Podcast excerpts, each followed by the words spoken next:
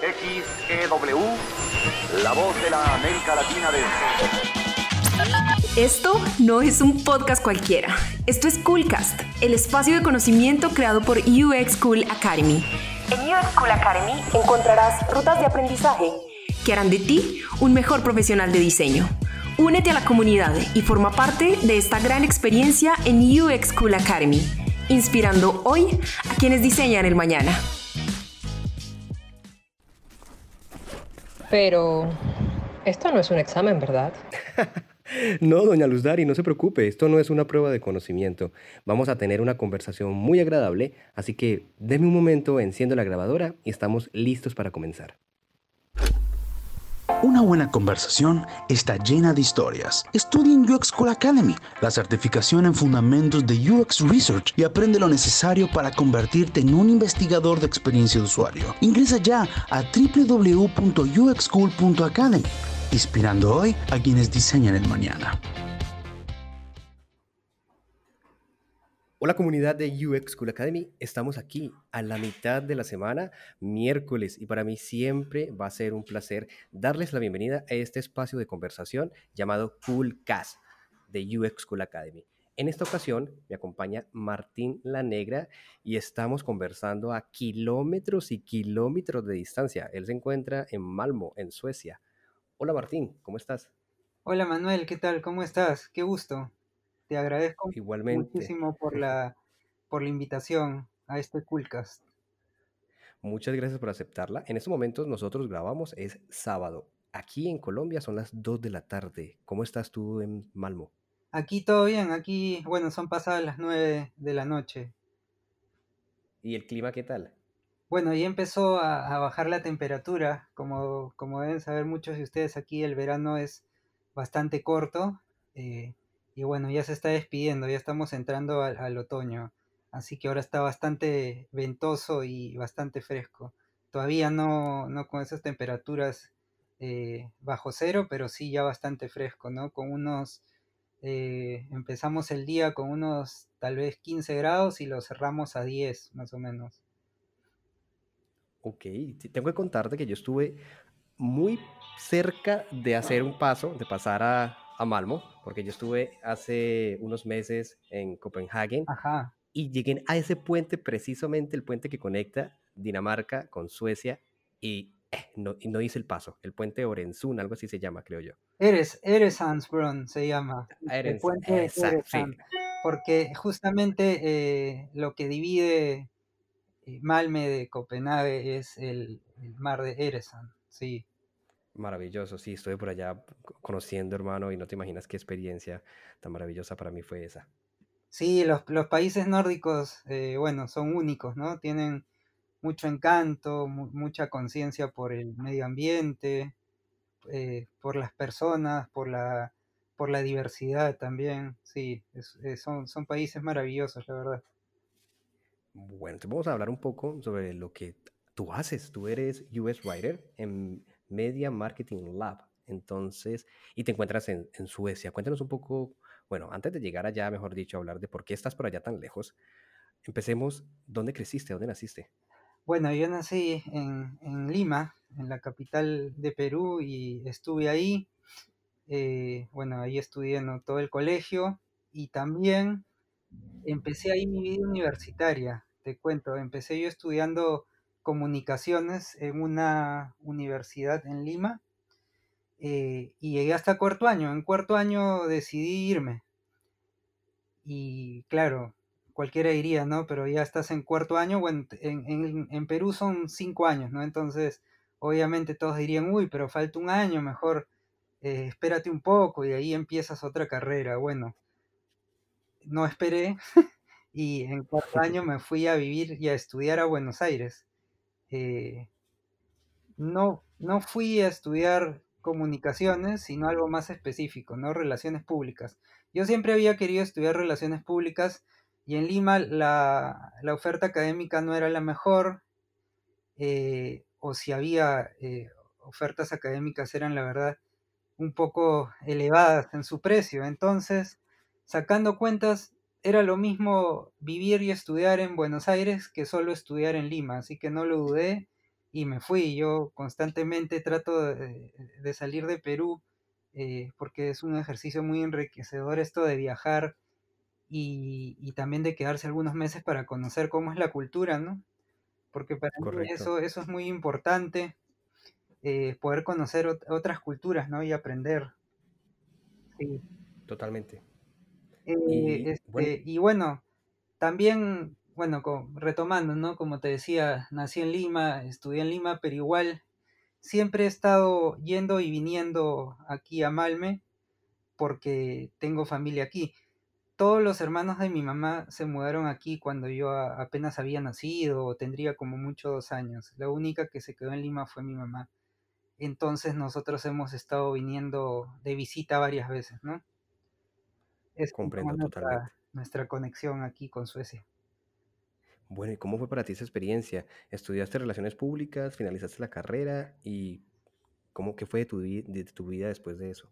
Uy, buenísimo, me, me, encanta la pregunta porque así como, como los viajes son precisamente una travesía, mi carrera también es toda una travesía. Eh, espero que también les, les, resulte a todos tan interesante, ¿no? Eh, bueno, yo estudié relaciones públicas en Buenos Aires del 2006 al 2011. Cuando terminé la carrera, eh, bueno, deben saber ustedes que Argentina es un país a veces un poco inestable y, y bueno, y, pasan crisis seguido, ¿no? Entonces, cuando yo terminé la, la carrera, eh, las cosas en el, en el, no pude encontrar trabajo, entonces eh, mis padres me dijeron, bueno, vuelve a Lima, y volví a Lima con la ilusión que normalmente tiene uno cuando termina una carrera de, ejercer pero no se pudo. Llegué a Lima y estuve cerca de un año buscando oportunidades en lo que había estudiado. Lamentablemente no se dio, pero ocurrió algo genial. Me contactaron de una agencia de marketing digital que tengo entendido que hasta ahora es la, la más grande y la referente en Perú, este, Fantasía, que, está, que estuvo afiliada a DDB, después a Wunderman y ahora está afiliada a Walter Thompson. Entonces ahí em, empezó, digamos, mi, mi, experiencia laboral. Empecé el primer medio año o hasta inclusive los primeros ocho meses como copywriter junior, es decir, como redactor creativo junior. Y después los últimos meses fui planner creativo, que precisamente en, en, Buenos Aires había hecho yo algunos cursitos de, de planning creativo. Ven, Martín, que me gustaría que profundicemos un poco, porque posiblemente tenemos muchas personas que nos escuchan y que se dedican actualmente al copywriter y se preguntan, pero venga, ¿no es lo mismo al US Writer? Entonces, ¿qué, qué consideras tú? ¿Qué hace un copywriter? ¿Qué hacías tú en ese momento? Claro, eh, bueno, normalmente un copywriter lo que hace es escribir textos que convenzan o que a veces, muchas veces que traten de vender algo, ¿no? Ahora no, no tiene que ser necesariamente un producto un servicio, también puede ser una idea, también puede ser divertir a las personas o entretener, ¿no? Eh, en contraste, lo que hace un UX Writer, en lugar de convencerte a, a, a, que hagas algo, te guía para que tú puedas cumplir una tarea con, con la mayor precisión, pero sobre todo con, ¿cómo se diría? con el mayor gusto posible, es decir, sin, sin que nada te, te, moleste en tu camino, ¿no? Eh, por ejemplo, un ejemplo de, de, UX Writing sería cuando quieres comprar un ticket de avión, ¿no? Todo ese recorrido que haces desde que, desde que te creas una cuenta en la aerolínea hasta que terminas comprando el ticket. Todo ese recorrido y todas esas palabras que te llevan a que finalmente puedas adquirir digamos, eh, un ticket de avión, todo eso es UX Writing. Correcto. Entonces, y tú estuviste durante casi un año y un mes ahí en Fantasía. Correcto. ¿Y luego qué fue de ti? ¿De ahí qué pasó con tu, con tu camino profesional? Bueno, esa es otra, digamos, de las características que me ha acompañado, que, como te comentaba, ¿no? Yo estudié Relaciones Públicas y mi primera eh, experiencia laboral no fue en relaciones públicas, sino que fue en, marketing digital, en publicidad digital. Entonces dije, si bien he estado un año eh, en esta agencia, quiero saber también eh, cuáles son los pilares, ¿no? O cuál es la formación que hay que tener tal vez para hacer el trabajo de una mejor forma o, de la forma óptima.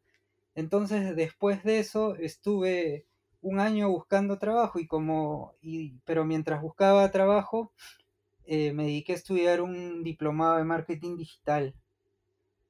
Así que eso fue lo que hice hasta que llegó mi nueva oportunidad un año después, que fue en, en, en, media, en Media Marketing Lab, que es eh, a donde vamos a, a llegar eh, pronto en la conversación. Perfecto. ¿Y, ¿Y, qué consideras que ese diplomado que hiciste de marketing le aportó a lo que ya llevabas haciendo?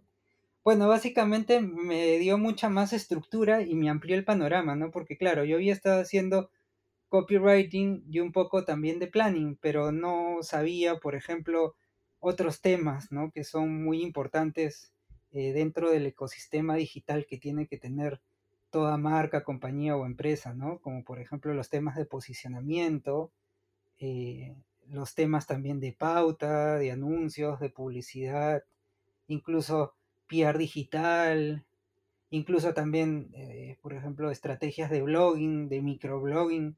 Entonces, esto ya me dio un panorama mucho más amplio digamos que pude ver eh, el álbum completo y, y, ver con qué figurita me quería quedar. Qué bueno. ¿Y ahí, y cuál fue entonces? ¿Cuál fue esa figurita con la que decidiste quedarte? Bueno, eh, en definitiva, eh, decidí seguir con el, con el camino, digamos, de la parte escrita. Entonces, eh, pude, o mejor dicho, llegó mi oportunidad en, en Media Lab y ahí también empecé primero como copywriter. Eh, eh, además, en ese año que estuve haciendo el, diplomado, tuve la oportunidad de hacer un pequeño trabajo freelance como community manager eh, para el sorteo de grupos del Mundial, que fue un evento en, un hotel muy grande en Lima, y tuve la oportunidad de estar manejando la cuenta de, de Twitter de Visa, ¿no? Lo que hacíamos era como tuitear los highlights de lo que iba ocurriendo, era un evento grande con exjugadores de la, de la selección peruana, que eran quienes este, estaban participando, digamos, en la transmisión simultánea ¿no? del, del sorteo de, del Mundial. Que si bien en esa época no, no, habíamos ido al Mundial, igual estábamos a la expectativa ¿no? de cuáles eran los grupos, porque aunque no vayamos, digamos, al Mundial, igual cada uno tiene su equipo favorito, ¿no? Así no llegué a ir. Correcto. Y entonces, Martín, aquí ya hablando de Media Lab, mm. ahí estuviste también como Content Strategy, ¿correcto? Sí, en realidad ese fue como mi último puesto. Pero si vamos hacia atrás, como te decía, yo cuando entré a, Media Marketing Lab, entré como redactor creativo, ya, ya un poco más senior. Luego seguí como planner creativo. Y después, en un momento, el, el planner... Eh, principal de la agencia eh, se fue, se fue a otro trabajo y como no había quien asuma, dijeron, bueno, tú has visto planning en otra agencia, así que asume. Y asumí, y estuve como un año de, de planner de la agencia. Eh, y, a mí me, parece apasionante el planning, pero también, así como tú hacías el, el paralelo, mejor dicho, la comparación entre copywriting y UX writing, el planning también tiene muchos puntos eh, en común con el, con el UX o el UX Writing, ¿no? Que siempre estamos de, del lado del usuario en el caso del UX Writing y, en el caso del buen planning, pues está del lado del consumidor. Entonces, digamos que coinciden también en que hay que conocer muy bien al usuario, hay que investigarlo muy bien eh, y hay también que, que contrastar muy bien, porque hay un, hay una gran diferencia entre lo que alguien te dice en una investigación y en lo que en realidad hace. Entonces hay técnicas muy interesantes eh, donde tenemos que contrastar eso, ¿no?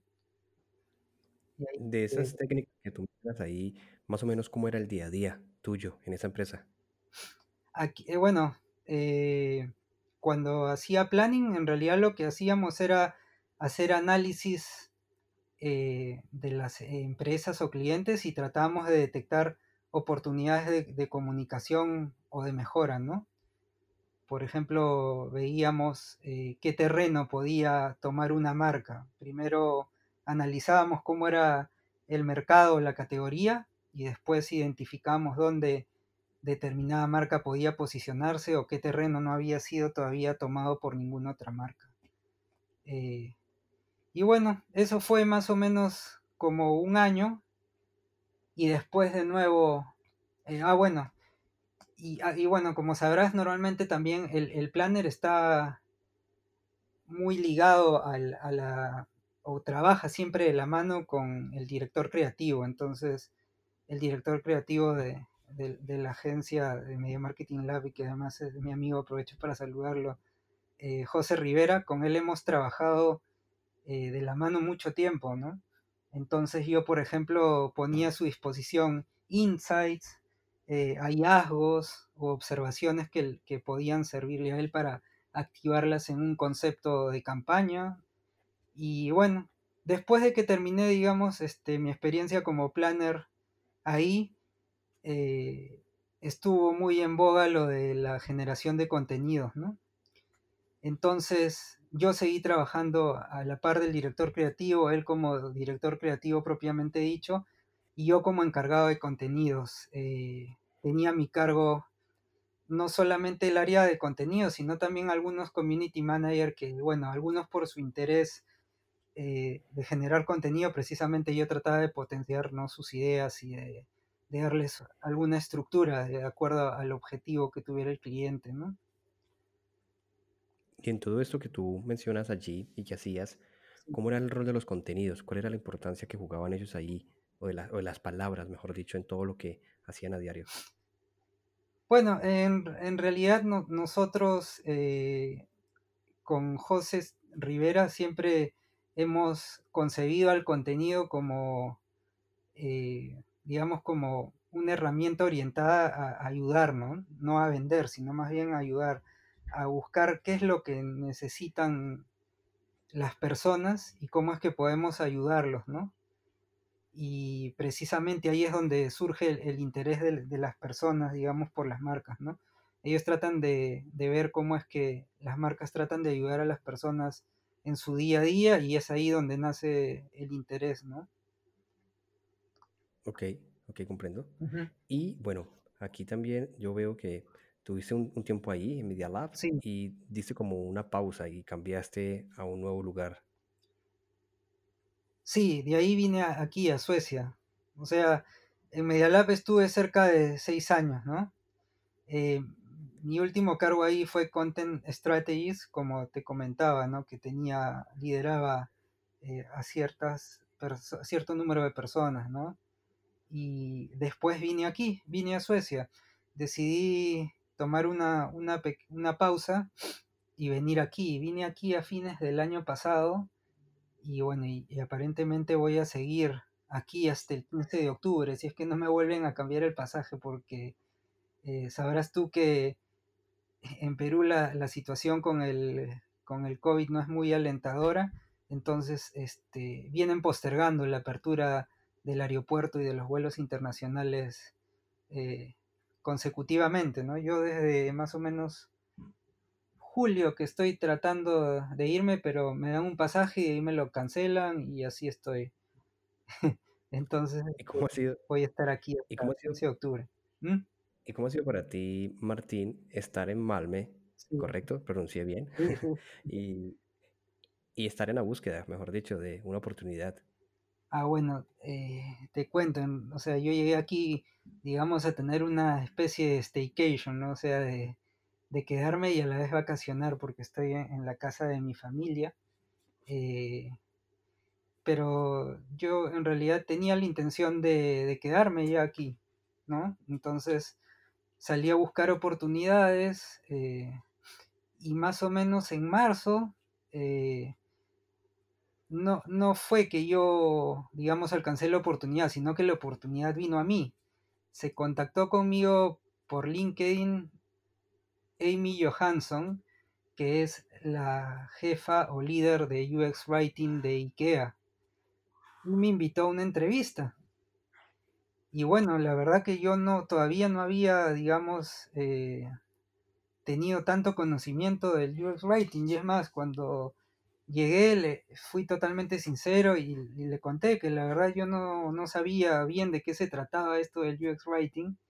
Eh, y ella me di, ella eh, con mi perfil en mano me dijo, pero mira, has hecho todas estas tareas en tu trabajo, entonces en realidad has hecho varias tareas de UX Writing. Tal vez no tengas una formación formal, valga la redundancia, pero sí las has estado haciendo, ¿no? Porque yo eh, había desarrollado mailings, había hecho botones, call to actions, eh, que más había desarrollado mensajes de error. Eh, en algunos casos había hecho yo contenidos para sitios web completos. Entonces, de eso nos encargábamos, digamos, los contenidistas, pero no, no sabíamos que teníamos este nombre de UX Writing o que ese era un sinónimo de lo que hacíamos, ¿no? Correcto. Y bueno, la, verdad que Ikea, es un lugar soñado para trabajar. La entrevista eh, fue una gran experiencia, fue muy, muy confortable, así como la conversación que estamos teniendo ahora entre dos amigos, fue del, digamos, del mismo tenor, del mismo ritmo. Eh, llegué, bueno, con, toda la emoción, ¿no? Yo, yo conocí Ikea, pero solamente como cliente. Y, pero había escuchado muchos, muchos comentarios, todos muy positivos de, cómo es la cultura en IKEA, que es una cultura totalmente diversa, integradora. De hecho, yo no hablo sueco, hablo muy, muy poquito. Eh, entiendo bastante, pero respondo en inglés. Eh, siempre el inglés me sirve de escudo cada vez que, me preguntan o me piden algo.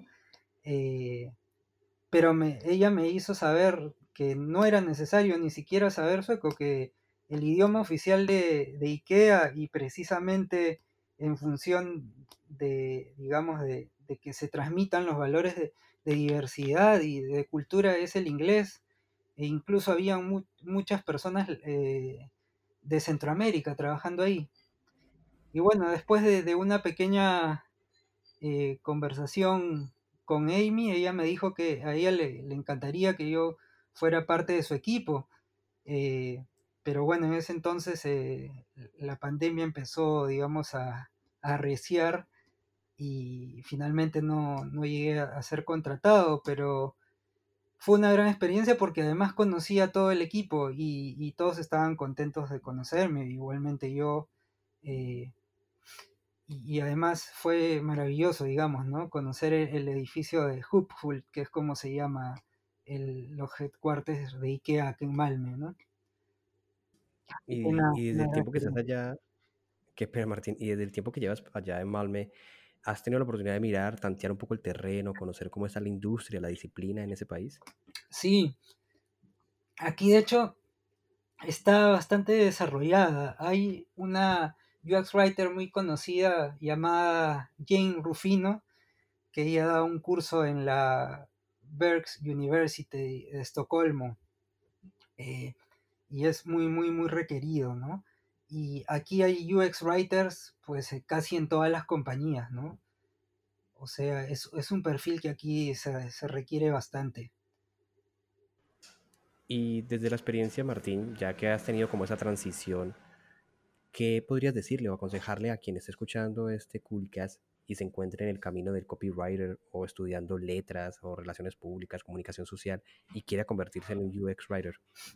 Bueno, en realidad yo creo que el, mayor requisito que, o digamos la, mayor pasión que debe tener alguien que quiere dedicarse al UX writing eh, es querer cambiar el mundo una palabra a la vez. Y normalmente cuando hablamos de, del mundo nos referimos al mundo del usuario, ¿no?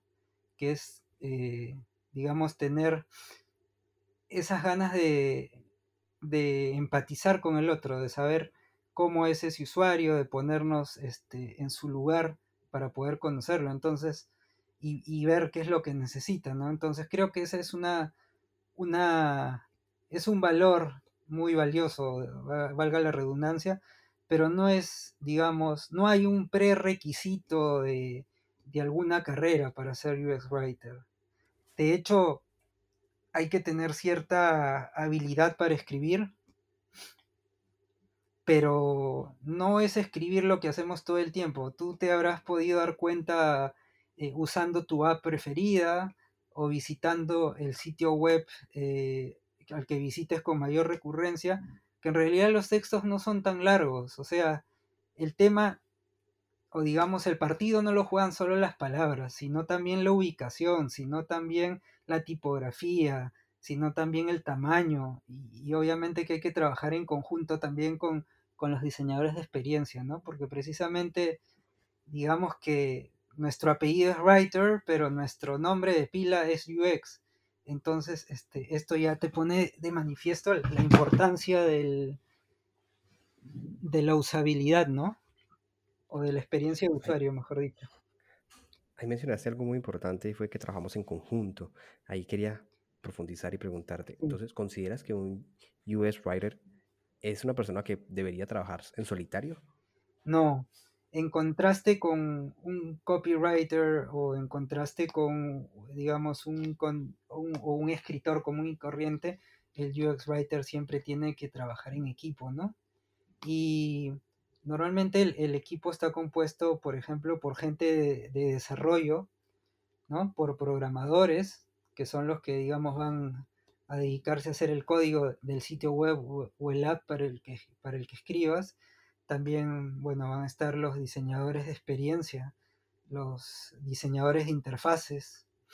Eh, y obviamente también, eh, como nosotros escribimos para productos digitales, obviamente también tienes que estar eh, mucho en relación con el product owner, ¿no? O sea, sí, tienes que ser, definitivamente tienes que ser un jugador de equipo en, esta disciplina. A mí, me gustaría resaltar ya otro aspecto. Hablamos un poco de los conocimientos, mencionaste, recalcas que no es necesario tener una formación de pila para decir soy US Writer. Y hablando ya entonces en temas, en temas de habilidades blandas, eh, para mí es muy importante algo que tú has hecho en tu vida y es viajar. ¿Qué consideras que de pronto los viajes, conocer experiencias, culturas diferentes le proporcionaría a un profesional? Bueno, la verdad es que te enriquece muchísimo y es más, eh, bueno, al final de esta conversación eh, les voy a dejar mi LinkedIn. Yo constantemente hago contenido en mi LinkedIn sobre las características precisamente eh, del UX Writing. Y, uno de, los posts que hice recientemente fue que a veces es bueno pensar en otro idioma. Por ejemplo, yo hace muchos años que empecé a estudiar inglés cuando era un niño eh, y si bien estoy años luz de ser un, native speaker, eh, me quedé con una idea que me dijo una de mis primeras profesoras, que es, si quieres ser bueno en inglés, no pienses en castellano. Y precisamente todos estos viajes eh, o todas estas vivencias, ¿no? Porque también viví en Argentina cerca de cinco años mientras estudié mi carrera te abren mucho la mente y, pensar en otros idiomas o digamos pensar con los prismas de otra cultura te enriquecen muchísimo. Pero no solo por, digamos, por darle un toque diverso a todo lo, que hagas, ¿no? O que sea eh, la idea concebida multiculturalmente, sino más bien que también eso te ayuda a quitarte clichés de la cabeza. Y, por ejemplo, yo trato de escribir en inglés eh, las primeras versiones de mis copies o microcopies, porque eso me hace ser más sintético y repitiendo eh, lo que acabo de decir, también te ayuda a quitarle ciertos clichés o prejuicios a lo que tú escribes, ¿no? Y uno de, los grandes, digamos, eh, sesgos de los que debemos liberarnos todos los que trabajamos en experiencia de usuario es creer que nosotros somos el usuario ese es uno de los peores errores que puede uno tener. Uno mismo no puede ser el usuario. Eh, hay, que, hay que tratar de investigar siempre al usuario, ¿no? Hacer pruebas. No, no se puede asumir que uno es el, el usuario ideal del producto porque ahí hay un gran sesgo.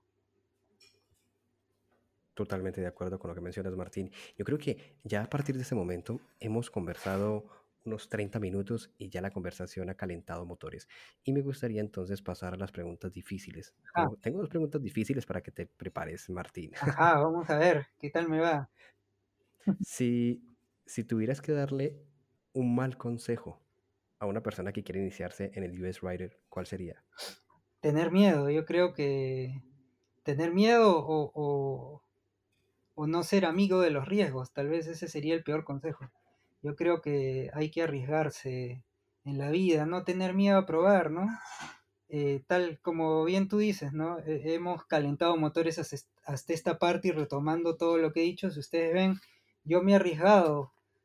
eh, dejé la universidad en Lima en el penúltimo año, me arriesgué y me fui a Argentina. Luego regresé a mi país con toda la ilusión de ejercer lo que había estudiado y no fue así. El marketing digital me acogió y hasta ahora sigo ahí.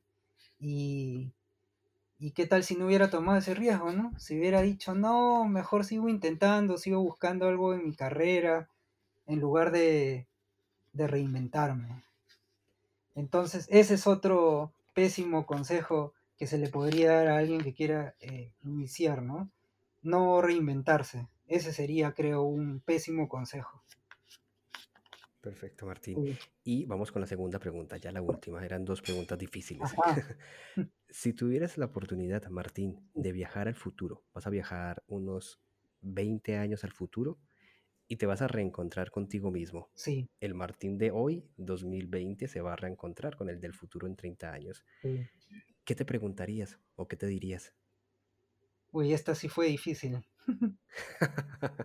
Bueno, en realidad creo que me, sin, sin ánimo de, de sonar eh, e- egoísta o egocéntrico, creo que me felicitaría porque a pesar de- del contexto en el que estamos, a pesar de que no he llegado, digamos, a, a cumplir el gran objetivo que era encontrar un trabajo aquí, eh, no me he detenido. He seguido estudiando, he seguido eh, buscando oportunidades eh, y además que también me, digamos que me siento muy a gusto con, con esta época más allá, digamos, ¿no? de- del COVID, porque he visto muchos negocios que se han reinventado. De hecho, la educación también se ha reinventado. O sea, ahora estás a un clic de tu próxima carrera o de tu próxima especialidad o de tu próximo posgrado, no sé.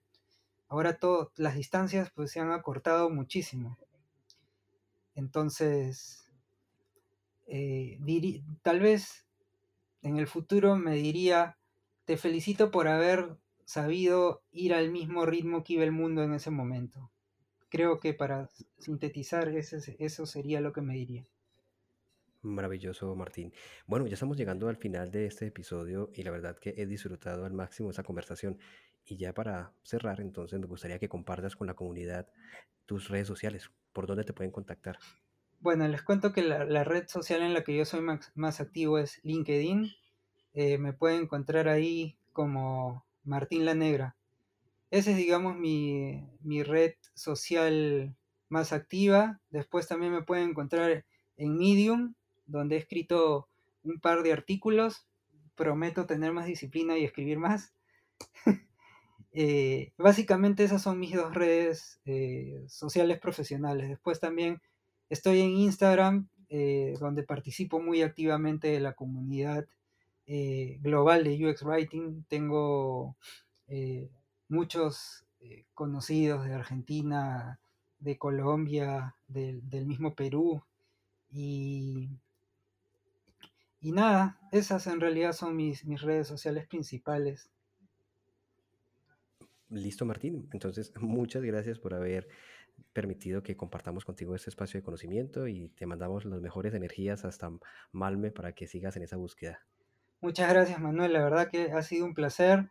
Eh, siempre estoy atento a lo que hacen en, cool Ca- en, perdón, en UX Cool y también siempre escucho sus podcasts porque aprendo muchísimo. De hecho, eh, han tenido invitados realmente de lujo y constantemente los estoy escuchando. Así que te agradezco mucho por la invitación y un saludo a toda la comunidad de, de UX School. Un abrazo muy grande para todos. Muchas gracias, Martín. Y bueno, comunidad, con eso llegamos al final de este episodio, de este Cool Cast. Este episodio que es gracias a todo el equipo de UX School Academy y en especial a nuestro productor de audio, Sauron. Un abrazo, nos vemos la próxima semana en el Coolcast.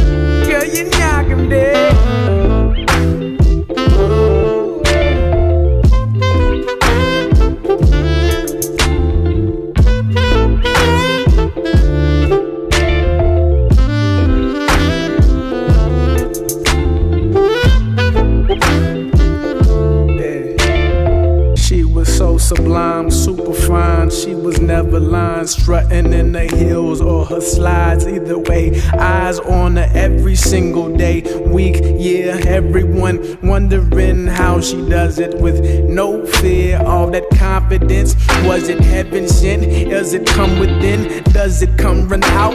I don't know. She'll just have them running out and in. Man, they want to sin, talking deadly sin with Mrs. Lady. I don't understand why she is it'll be like.